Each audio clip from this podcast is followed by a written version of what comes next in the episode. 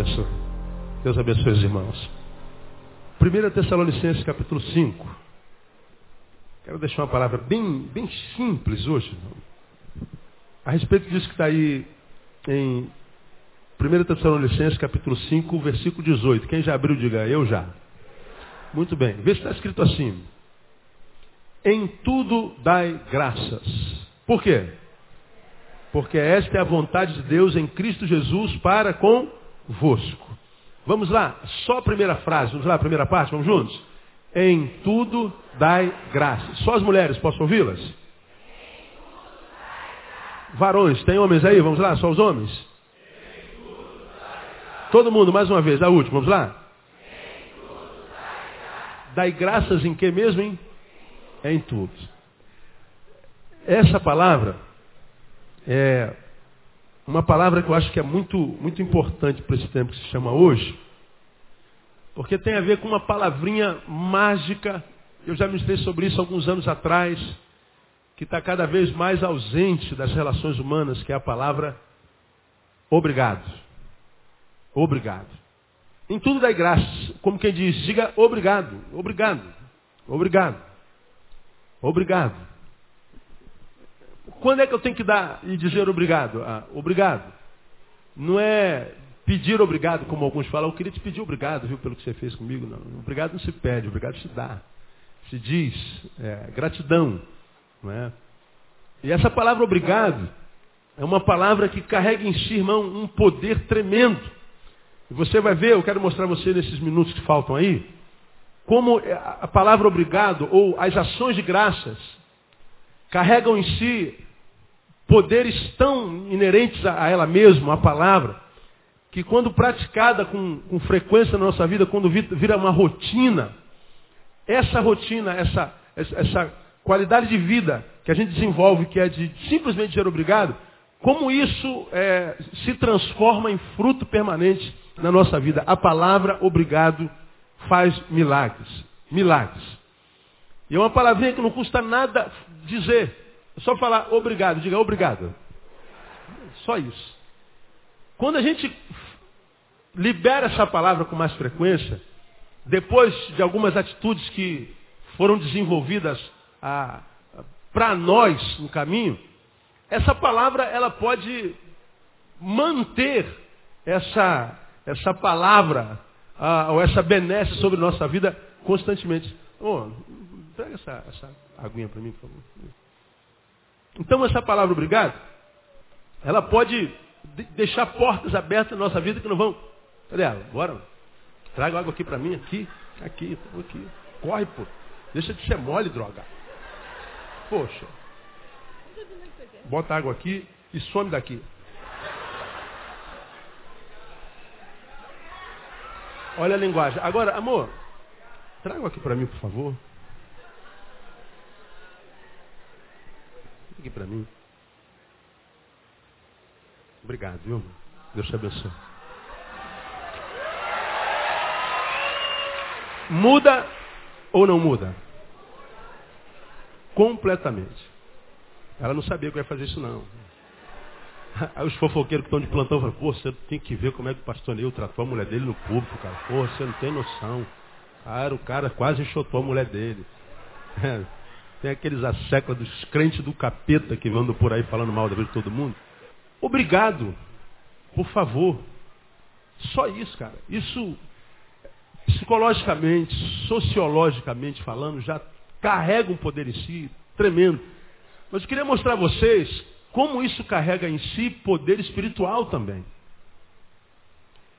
Alguns anos atrás eu preguei, já contei essa, essa experiência aqui, 1618 vezes. Do meu irmão no trem. Quanto você lembra da experiência do meu irmão no trem aí? Ah, tem. A maioria não lembra, então vou contar de novo. Só para ilustrar. Tem, to, to, to, todo mês chega gente nova na nossa igreja, não é? Ah, meu irmão é, é meio esquentado, igual a mim. Só que eu sou mais controlado. Não é? 18 horas, sexta-feira, Central do Brasil, vindo para cá. Quem pega trem aí 18 horas na Central? Tem algum tem, tem um bocado. Então você sabe que quando o trem vai encostando, o que, que acontece? O pessoal já tá. Tem gente que entra pela janela, meu. É, já vivi isso na minha vida. Quando eu era pobre, né? Então. Continuo pobre, mas não vivo isso, né? É, é, um, é um desespero. Mulher sofre, meu. Mulher tá lascada. Tu vê o rapaziada entrando pela janela do, do trem, antes do trem abrir a porta, o cara já está arrumando lugar. E 18 horas, lotado a Central do Brasil, não dá para tu andar, para tu se mexer, o trem chegando, atrasado. Aí a, a multidão aglomera, sei lá, na, na plataforma, e o pessoal está quando o trem pinta lá, pronto, agora começa, é salve-se quem puder, irmão. Então cuidado para não cair no trilho. É um desespero. A porta abriu, meu irmão foi matando um, matando dois, matando três, igual boliche, derrubando um monte no chão. Cansado, final de semana, já na reserva da reserva, já não tinha mais. Ele conseguiu sentar e você sabe como é que ele sentou ali, cara, e daqui a pouco, lota. Depois todo mundo entra. Uma mulher com a criança no colo vai entrando no trem, se alojando. Aí, é igual o ônibus, é a mesma coisa. Quando entra a mulher com a criança no colo, aí tu já começa a orar, Senhor, aqui no meu lado não, manda essa mulher, manda ela bem para longe daqui. Aí quando a oração não funciona, aí tu, tu dorme. A mulher está aqui com criança de 30 quilos, aí tu está babando, tu finge que está dormindo. Se tu não finge que está dormindo, o ônibus todo olha para você e fica olhando, vamos ver o que esse safado vai fazer. Aí debaixo da pressão dos olhares, Aí não tem jeito. Ô senhora, por gentileza, sente-se aqui, miserável. Logo, tanto lugar você parar, você vai parar logo do meu lado. pois bem, meu irmão estava no trem, aí a mulher vinha entrando, ele falou, ah não, cara, não acredito, que ela já passou por uns 10 ali, só falta para, só falta para aqui. Ela não sabe como é que eu estou cansado. Onde é que ela parou? É igual quem machuca o dedão, meu irmão. Você machuca o dedão, você vai para onde você for, só vão pisar naquele dedo. Tu tem dez dedos, só pisa no dedo machucado, não é verdade? Acontecem essas coisas misteriosas, existencialmente falando, que a gente não sabe explicar por que, que acontece isso. Aí parou na frente do meu irmão, cara. E o Nélio está me contando essa, essa história. Aí ele falou, pô, eu não vou dormir, cara, não vou dar, não vou dar lugar para essa mulher. Cara, essa mulher pode esperar outro, outro trem, cara, não, não vou dar. Mas não teve, o trem inteiro olhando para o cara. Aí falou, cara, não tem jeito, né? Sob a pressão visual da massa, eu me levanto. Ele levantou, senhora, por gentileza, sente-se aqui. Aí a mulher, ainda com cara feia, sentou. E a mulher, a colega que estava com ela falou assim, fulana, agradece o moço. Ela falou assim, não fez mais do que obrigação dele. O meu irmão ficou brabo, rapaz. Aí ele falou, pô, não posso tirar essa mulher a tapa, porque senão eu morro de tapa aqui dentro, ela está com a criança no colo. Ele ficou irado. Não fez mais do que a sua obrigação. Aí ele deu um de malandro. Pô, minha carteira. Pô, pô minha carteira. Pô, cara, pô, minha carteira, minha carteira. Alguém viu uma carteira aí? Senhora, deixa eu ver se minha carteira está aí no banco. Levante um pouquinho. Quando ela levantou, ele sentou no lugar. Vai em pé para deixar de ser mal agradecida. Meu irmão, né, brother? O cara é bom. O pessoal ainda disse, bem feito. Ela foi em pé e não deram mais lugar para ela. Perdeu a bênção por quê? Não disse uma palavrinha mágica. Qual é? Obrigado. Só isso, cara. Foi em pé, lá do central do Brasil até não sei aonde. Porque não disse uma palavrinha obrigado a porta se fechou e as outras poderiam abrir, como se abre, ainda que com má vontade, mas porque está com a criança no colo, poderiam se abrir. Todas as portas se fecharam.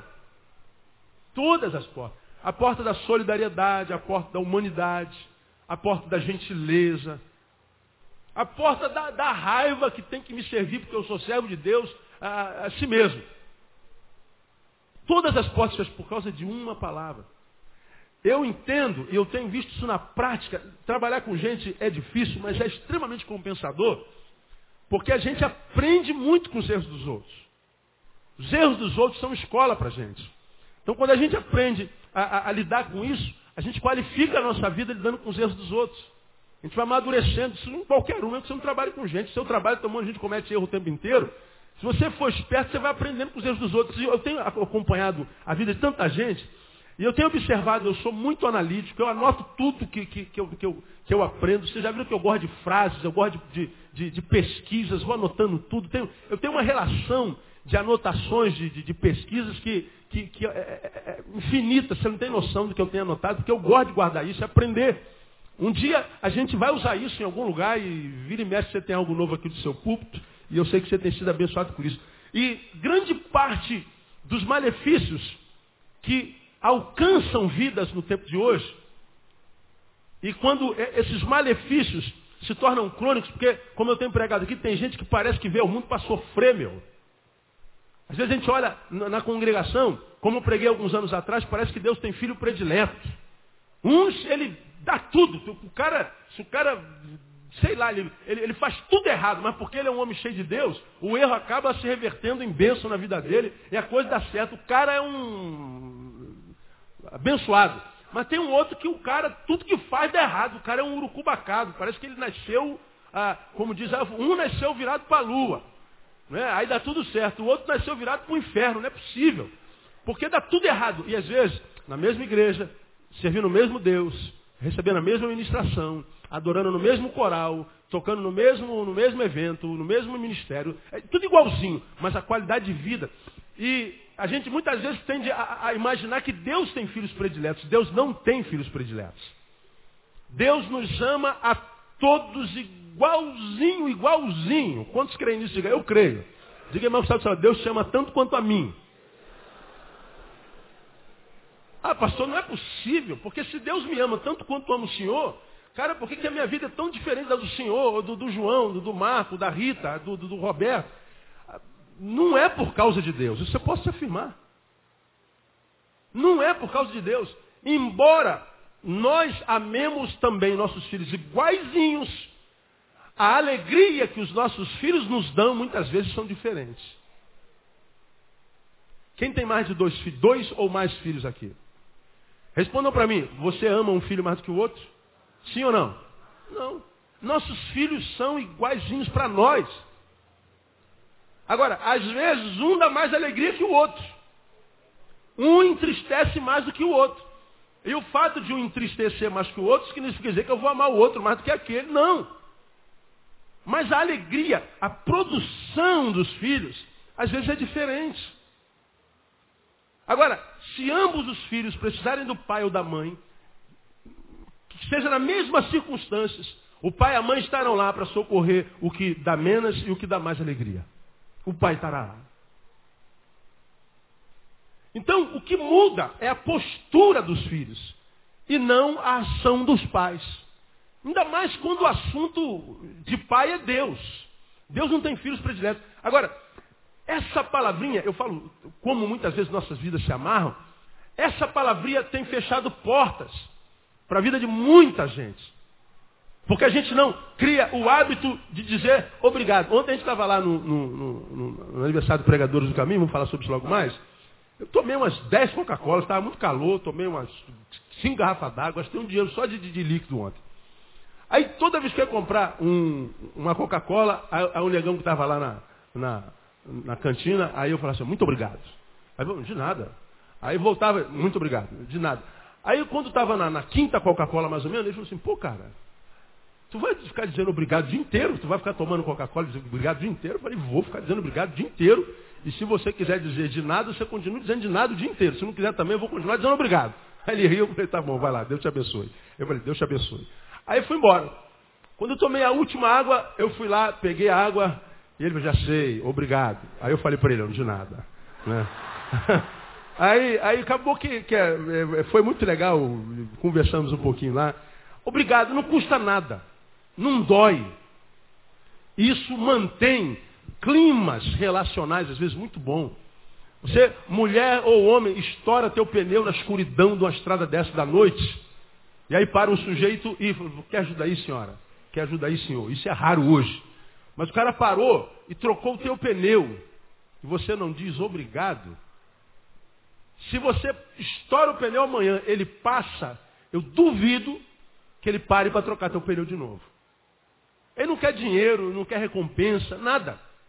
Um obrigado já faz com que ele da próxima vez que você furar o pneu, duvido que ele não pare se você estiver obrigado.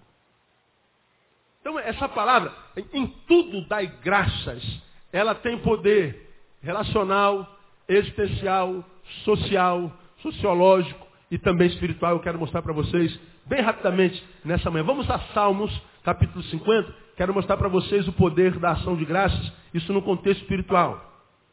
Porque essa palavra obrigado pode manter a porta do céu aberta sobre nossa vida, como também eu creio que essa palavra pode manter a porta do céu fechada sobre nossa vida. Parece que o céu vira um céu de bronze. Não é porque Deus deixou de liberar, é porque a palavra obrigado, não liberada, ela eu, eu, eu acredito nisso, ela, ela cria uma ambiência onde o que é bom perde, perde a capacidade de, de se mover, de fluir.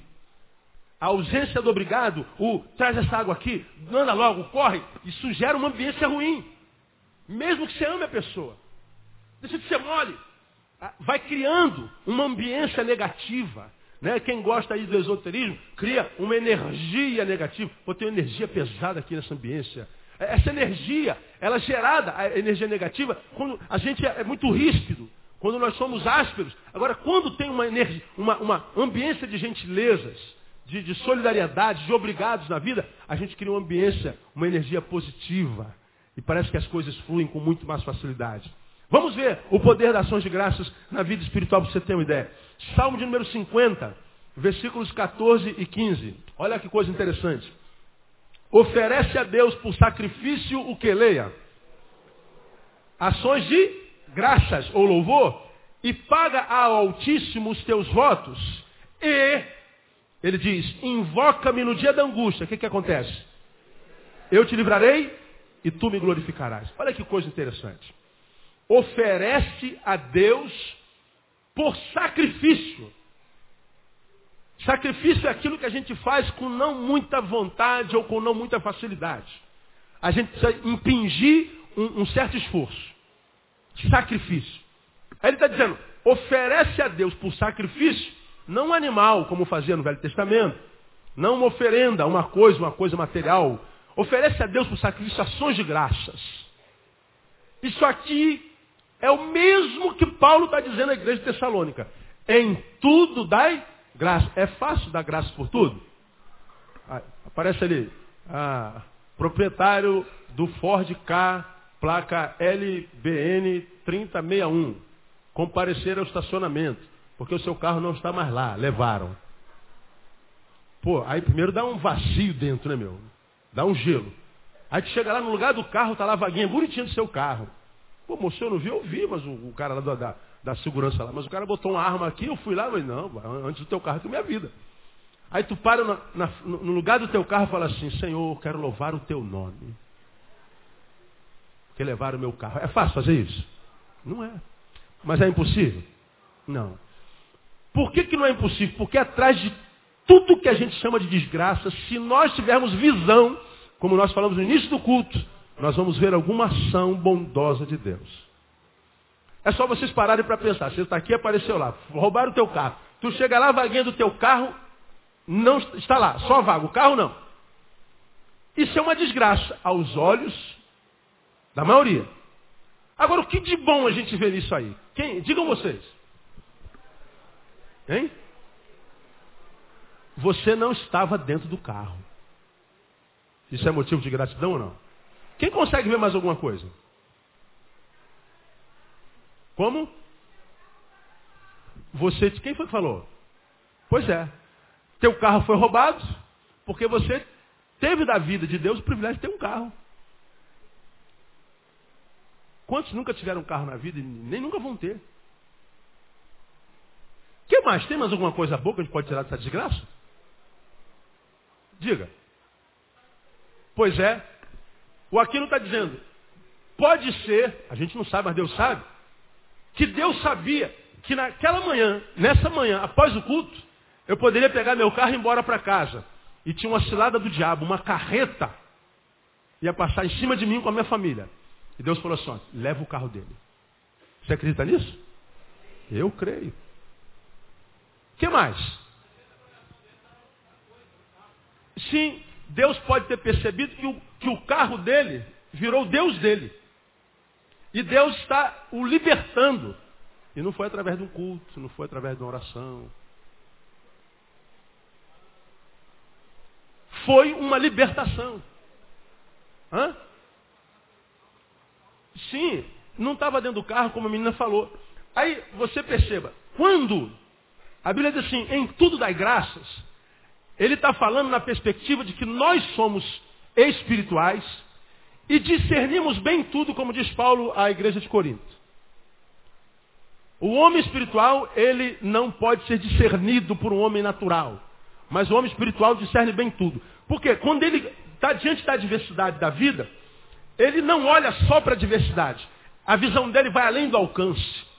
A visão dele não está presa na matéria. Ele não é um materialista, ele é um espiritualista, porque nós somos seres espirituais. Então quando ele chega lá no, no, no, no estacionamento, o carro não está lá. E o diabo está esperando assim, agora ele vai xingar um palavrão, ele vai murmurar contra Deus, ele vai falar alguma desgraça e vai entristecer o coração de Deus. Aí chega o sujeito lá no lugar do carro, puxa, levou meu carro, meu Deus, eu comparcerei esse carro em 280 meses, eu vou morrer esse carro, vou continuar pagando esse carro. Como é que vai ser agora? Oh Deus, como é que tu faz uma desgraça dessa? Que Deus é o Senhor? Onde é que está o teu amor? Cadê o anjo do Senhor acampa-se ao redor? Oh Deus, eu não posso acreditar que tu permitiste uma coisa dessa. Oh Deus, oh Deus, murmuro, murmuro, murmuro, murmuro, reclamação, reclamação, reclamação. E o diabo está lá assim, oh glória, estou gostando dessa palavra, estou gostando desse louvor. Esse é um louvor que me agrada. E ao mesmo tempo que você está murmurando, Satanás está descobrindo onde é que está o teu coração e ele sabe exatamente como ele vai arrancar esse tipo de adoração maligna da tua vida. Agora tu chega lá no estacionamento, o carro não está lá. Aí você fala assim, bom, o Senhor o deu, o Senhor o tomou. Bendito seja o nome do Senhor. Bom, eu podia estar dentro desse carro indo embora e o cara botasse a pistola na minha cabeça e quem sabe ele desesperado atirasse ou então ficasse traumatizado por resto da minha vida. Então, Senhor, muito obrigado, porque eu não estava dentro do carro. Senhor, muito obrigado porque levaram o meu carro, mas meu coração não estava naquele carro. Meu coração está no Senhor, de modo que eu não perdi nada, porque se o Senhor me deu um carro, o Senhor vai me dar outro melhor ainda, no nome de Jesus. Aí o diabo fala assim, meu Deus, aí, eu tirei o carro desta mulher, desse homem, e esse homem continua adorando ao Senhor? Aí você consegue dimensionar o impacto que isso gera no mundo espiritual? Você está andando de chinela havaiana na rua. Está adorando. Hoje eu, nasci, hoje eu acordei com o espírito de adoração. Aí tem uma pedra no caminho. Pum! Pum! Vem aqui, não vem? Aí fala, dessa. Quem for miserável, miserável, botou essa pedra aqui, filho de, da perdição. Como é que pode botar um negócio desse aqui? Que eu me tomara que morra, desgraçado. Olha aqui que arrebentou meu dedo. E o cara criou ambiência para o inferno. Amaldiçoou todo mundo, vociferou contra todo mundo. Espalhou sementes do mal. Porque a, a vida e a morte estão no poder da onde? Da língua. E você começou a gerar sementes de morte por causa de uma topada. Agora você vem adorando, da boca para fora, dá uma pancada na pedra. Aí o Senhor disse, em, em tudo dá o quê? Graça. Oferece a Deus sacrifício de ações de graça. Aí tu dá uma pancada. Oh Deus, obrigado que eu tenho pé para dar chute nessa pedra. Tem gente que está na cadeira de roda, não tem pernas. Oh Deus, obrigado porque eu, eu, eu, eu tenho voz para dar uma pancada numa pedra e botar para fora. Ah. Se você fizer uma análise do que de ruim acontece com você no dia a dia, se você não for materialista, imediatista, um descerebrado irreflexível, mas parar e dominar um pouquinho as suas emoções e tentar entender a história por trás da história, o que eu chamo de meta-história, você vai ver que de toda desgraça a gente tira alguma coisa boa. O, semana passada, acho que domingo o Vasco perdeu de 5 a 0, não sei para quem. Aí perde para todo mundo, a gente nem lembra com quem perdeu. Né? Quem, quem foi que deu de 5 aí? Vitória. O Vitória teve uma vitória né, convincente. Aí eu chego lá para comer aquela sopinha. Aí está lá o moleque da sopa. E aí, pastor? Qual o problema, filho? 5 a 0. Ô filho, Podia ter sido seis, bro. Podia ter sido pior.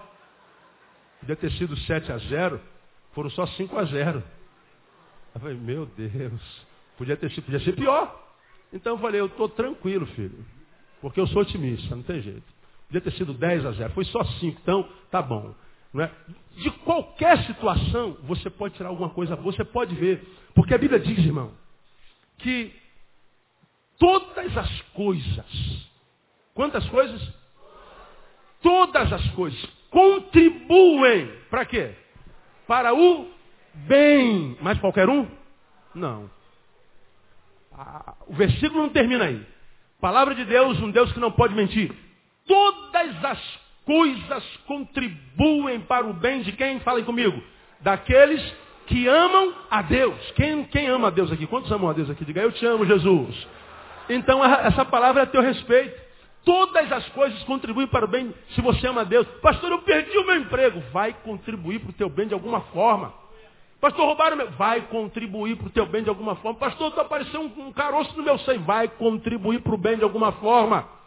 Se você não for imediatista materialista, se você usar o poder de Deus na sua vida pelo Espírito Santo e perceber o quanto Deus é bom e quanto Ele te ama e a palavra dele é verdadeira, você vai perceber que de toda desgraça, pode estar no mar de desgraça, vai ter uma sementinha de bem lá, porque o Senhor é Senhor de todas as coisas. Oferece a Deus por sacrifício de louvor. Eu estou aqui pensando no Juninho, cara que teve tudo lá, Catinguele teve no auge. E o homem foi morar debaixo da ponte 13 meses. Mendigo. Problemas mentais por causa da droga. Aí você fala, pastor, o senhor acha que tem alguma coisa boa vendo esse menino como ele está? Porque agora a gente está vendo já prontinho, bonitinho, limpinho, lavadinho, cheirosinho. Agora, se visse esse homem feinho, fedidinho, esquisitinho, lá embaixo da ponte, pô, pastor, o que, que tem de bom aí debaixo da ponte? O que de bom Deus está fazendo esse homem aí? Não tem nada aos nossos olhos. Por isso que nós precisamos ter visão. Visão de Lion. Como é que é a visão de Lion? Além do alcance. Visão do leão. Ora, nós somos o povo do leão de Judá. Amém, amém? Visão além do alcance. Aquele que nos capacita a ver o que os nossos olhos não veem. Porque quando o homem natural olha para as circunstâncias, olha para o homem, ele olha para o homem que os seus olhos veem. Mas quando o homem espiritual olha para o homem, olha para o homem não que os seus olhos veem, mas no homem que aquele homem vai se tornar. Ele olha adiante, ele olha como um estadista. E aí, quando nós temos essa visão espiritual, nós não vamos ficar presos às circunstâncias, porque a gente vai lembrar que todas as coisas acontecem para o bem daqueles que amam a Deus. Portanto, o poder da ação de graças é que a ação de graças dá garantia de que nossas orações serão respondidas. Eu quero voltar para esse texto aí. Olha lá. Oferece a Deus por sacrifício ações de graças e paga altíssimo os teus votos. Aí vem a condição. Aí então, ou e, invoca-me no dia da angústia. Se você invocar no dia da angústia, o que ele faz? Eu te livrarei e tu me glorificarás. Mas essa promessa é para todo mundo? Não. Essa promessa é para quem oferece a Deus por sacrifício ações de graças. Oferece a Deus por sacrifício ações de graça. É, aí então, invoca-me no dia da angústia, eu te livrarei, tu me glorificarás. Ah, pastor, eu tenho invocado, eu tenho orado, Deus não me ouve, nem me libera. Porque você, quem sabe, não está dando ações de graças. A gente sabe da graça quando está ganhando os 25 mil por direitos, só direitos autorais. Ele não falou de venda de CD, não falou de apresentações e cachês. Aí lá, de repente, é fácil. Está tudo bem. Agora, quando a gente vai perdendo tudo, aí a gente questiona a bondade de Deus, questiona o amor de Deus. Deus está falando assim, filho, não faça isso. Lembra do Deus que eu sou na tua vida, não só nesse tempo que se chama agora, mas lembra do Deus que eu sou na tua vida desde que você nasceu. Lembra quantas vezes eu te liberei de situações que você achou que, que eram impossíveis de sair. Lembra de mim não só agora, que de repente faltou um pão de manhã cedo. Mas lembra quantos anos da tua vida eu tenho posto pão sobre a tua mesa. Lembra de quanto eu estou na tua história, desde quando você ainda não era. Porque eu vi a tua substância ainda informe, sem forma, diz o Senhor. Aí a gente se esquece de toda a história na qual o Senhor esteve inserido, e porque o tempo de agora está ruim, a gente questiona a bondade de Deus. Aí Deus diz assim, você não está pronto, filho.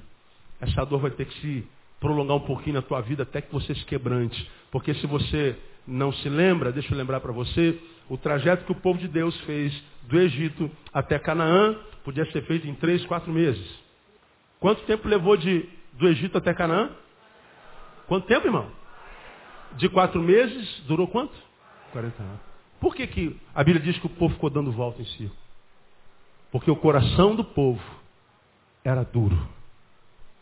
O povo não aprendia com as dores e os milagres tremendos que Deus fazia. Água da rocha, é, galinha do céu, pão da terra, mar se abrindo, redemoinho de fogo de dia, de, noite, nuvem de dia, milagres e milagres, e o coração do povo não se quebrantava. Deus não via a gratidão sendo gerada. Não se vê na história da condução do povo do Egito até Canaã a história da gratidão do povo. Procura na Bíblia. Mas vê o povo, faltou o pão, oh, tu nos tiraste do Egito para morrer de fome aqui. Aí saía pão da terra, maná, e aparecia as codornizes, caia terra, carne da, da, da, terra. Ah, tu nos tiraste daqui para morrer de sede, saia água da rocha. Ah, tu nos tiraste do Egito para morrer aqui diante do mar. O mar se abria. E o povo murmurando, o povo murmurando. A gratidão não conseguiu ser gerada, não encontrou espaço no coração do povo. E Deus ficou girando, girando com o povo 40 anos. Uma jornada de quatro meses se tornou uma jornada de 40 anos. E o pior de tudo é que de todos os que saíram do Egito, quantos entraram em Canaã? Dois. Quem foram eles? Caleb e Josué. Os outros que compunham já uma nova multidão nasceram no caminho. Agora, nenhum daqueles para os quais a promessa foi dirigida, vos tirarei de uma terra de, de espinhos e vos plantarei numa terra que manda leite e mel, nenhum deles tomou posse da promessa. Morreram no trajeto. Por que, que morreram no trajeto? Porque o coração não permitiu ser gerado a semente da ação de graças. Isso é tremendo, irmão. É a capacidade de simplesmente dizer, Senhor, muito obrigado. Que ele vai dizer, se você me oferecer por sacrifício ações de graças, você vai me invocar, eu vou te livrar e você vai me glorificar. Temos certeza de que nossas orações serão respondidas. Eu queria deixar essa palavra com você nessa manhã e nos próximos três domingos eu vou compartilhar mais três poderes da ação de graça na nossa vida. Eu queria que você guardasse essa palavra no seu coração. Um simples obrigado. Me dá certeza de que as minhas orações serão respondidas. E por que, que o crente ora tão pouco? O crente fala muito de oração, campanha de oração, vigília de oração. Mas a gente ora muito pouco. É só você olhar para a sua vida de oração. Não precisa pensar nos outros. Olha para a sua vida de oração e você vai ver o quanto a gente ora pouco. Pouco. Por que, que a gente ora tão pouco? Porque a gente não acredita no poder da oração. Dizemos acreditar. Pregamos que acreditamos. Cantamos que acreditamos mas mostramos não acreditar pelo pouco que a gente ora. E por que, que a gente ora pouco? Sabe por quê? Porque na maioria das vezes que a gente ora, Deus não responde. O que a gente tem com resposta é o silêncio de Deus. E aí, quando a gente tem silêncio de Deus tão repetidas vezes, a gente diz, Senhor, esse silêncio eu já conheço. Então eu vou dar uma parada, porque parece que não funciona não. Lembra como preguei aqui há bem pouco tempo atrás? Às vezes uma pessoa está confusa na vida, quer uma resposta ah, do sobrenatural, da divindade. E o camarada eh, reza para qualquer Deus. O cara vai lá na, na cartomante buscar uma resposta para o futuro, a cartomante vira as cartas. Diz assim, ó filha, as cartas a teu respeito dizem isso. E o cara sai de lá, como eu falei, enganadamente feliz. Porque ele consultou as cartas e as cartas falaram na hora. Ele vai lá na cartomante, a cartomante fala na hora. Vai lá consultar os astros, vai na astróloga, a astróloga faz o mapa astral dela. Pega o signo dela, diz, os astros estão assim, assim, ascendência aqui, descendência ali, e girando por aqui, é por isso que você está assim. Puxa, entendi. E ele sai dali enganadamente feliz, porque ele consultou os astros, os astros falaram na hora. Enganado. Consulta lá os, as conchinhas. Vê o que estão falando aí os búzios aí por mim. Joga lá os búzios. As conchinhas estão falando que cara sai de lá enganadamente. Mas porque ele consultou os búzios e os búzios falaram na hora. Agora a gente entra no quarto, fala com Deus, o que, que acontece? É isso aí, nada. A gente tem a sensação que a gente falou com as paredes. A gente para de orar. É por isso que o povo de Deus, que muitas vezes é de Deus só na boca, fala tão pouco com esse Deus. E às vezes, porque fala tão pouco com Deus, tem que criar uma ambiência eclesiológica da mentira, dizendo que ora muito, e não sabe que quando cria essa ambiência mentirosa de que ora muito não orando, criou uma ambiência diabólica, porque o pai da mentira quem é? É o diabo. Então muitas vezes nós somos igreja diabólica, porque criamos a cultura da mentira. Deus está falando, filho, você está aparentando ser isso tudo aí, para que os outros admirem você, mas eu sei que você não é isso tudo aí, você é mentiroso. Você mente, filho. Você sai desse púlpito, meu filho Neil, todo mundo aplaude, olha que palavra tremenda, que, poxa vida. Mas quando você desce ali atrás, Neil, eu sei que você é mentiroso. Que recompensa teria eu tendo o aplauso dos homens e a rejeição de Deus? O que, que adianta?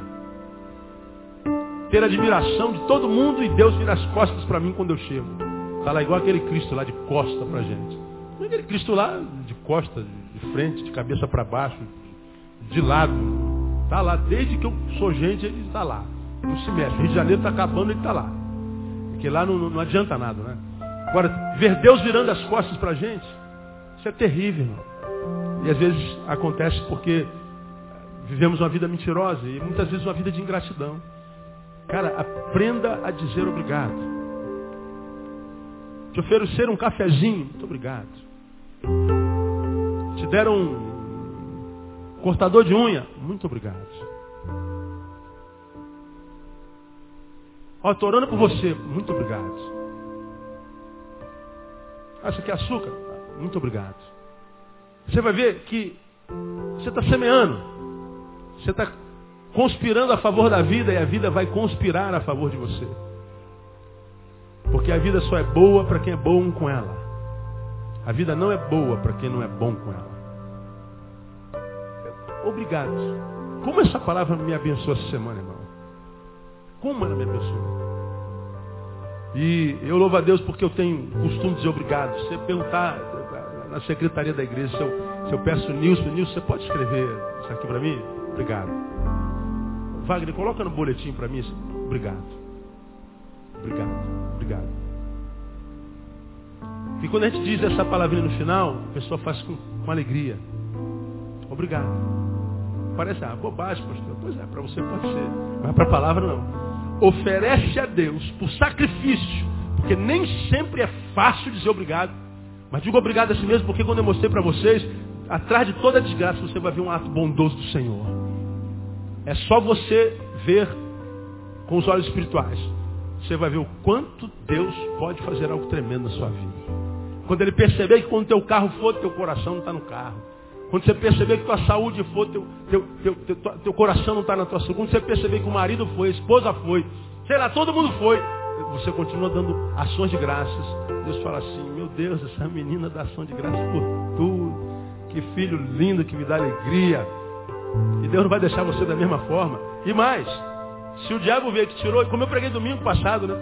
O diabo tirou tudo, meu irmão. O diabo tirou tudo de Jó tirou todos os bens, tirou todos os filhos, tirou a mulher, depois tirou a saúde, ele diz assim, ó, nu, saí do ventre da minha mãe, e nu tornarei para lá, para a terra. O Senhor o deu, o Senhor o tomou. Bendito seja o nome do Senhor. Eu fico imaginando como eu preguei domingo, Tiago deve aquela cara assim, meu Deus, eu não sei mais o que eu faço para o Senhor murmurar. E a diabada está aqui atrás de Satanás. Pô, Satanás, tu não é o fera, tu não é o chefe? Ah, o cara está glorificando o Senhor. Vamos lá, o que você vai fazer para esse homem murmurar, para esse homem reclamar, para esse homem blasfemar de Deus? Aí está endemoniado, vamos no inferno todinho impressionando Satanás. Aí Satanás, Satanás tirou coisa, tirou família, tirou bem, tirou saúde. O cara está lá com um caco de telha arrancando as, as, as cascas da ferida e ele está adorando ao Senhor. Ainda assim, Jó não pecou contra o Senhor. Eu sei que o meu redentor vive, por fim se levantará da terra. Aí Satanás fala assim, cara, eu não tenho mais nada para tirar desse homem, eu não sei mais o que, que eu faço para esse homem murmurar. O que, mais eu posso fazer para esse homem se transformar num, num, num, numa boca que, que glorifica o meu nome? Satanás já estava bolado. E não murmurar é resistir ao diabo. Quem se sujeita a Deus resiste ao diabo, o que, que acontece? O diabo foge. Satanás falou, não tem mais o que fazer. Vamos largar esse homem para lá. Aí vai o diabo embora, aí Deus restitui a Jó. Quadruplicadamente, decuplicadamente. Deus restituiu a vida de Jó. Sei quantas vezes mais. E Satanás nunca mais tocou em Jó. Fugiu. A Bíblia diz que ele foge. Agora, se, se tu vê um filho de cabelo branco, xinga um palavrão, meu. A mulher vê uma celulitezinha, pronto, quer morrer. Se eu sou Deus, falo, então morre, filho. Você tem que morrer mesmo, você merece. A mulher tem 1,80m de beleza corporal. Para onde é que vai o olho dela? Para aquela tirinha que tem assim. Estriazinha. Ai, Deus, me mata, Deus, estou com estria. Corpo lindo, perfeito. Ela não vê nada daquele corpo lindo. Para onde que vai os olhos dela? Para a estriazinha da miserável. Aí Deus fala assim, pô, essa mulher tem 1,80m de beleza corporal, olha para onde que ela está olhando. Dá para entender? Amém, amém, igreja? Muito obrigado. Só isso. Deus abençoe você. Domingo a gente continua.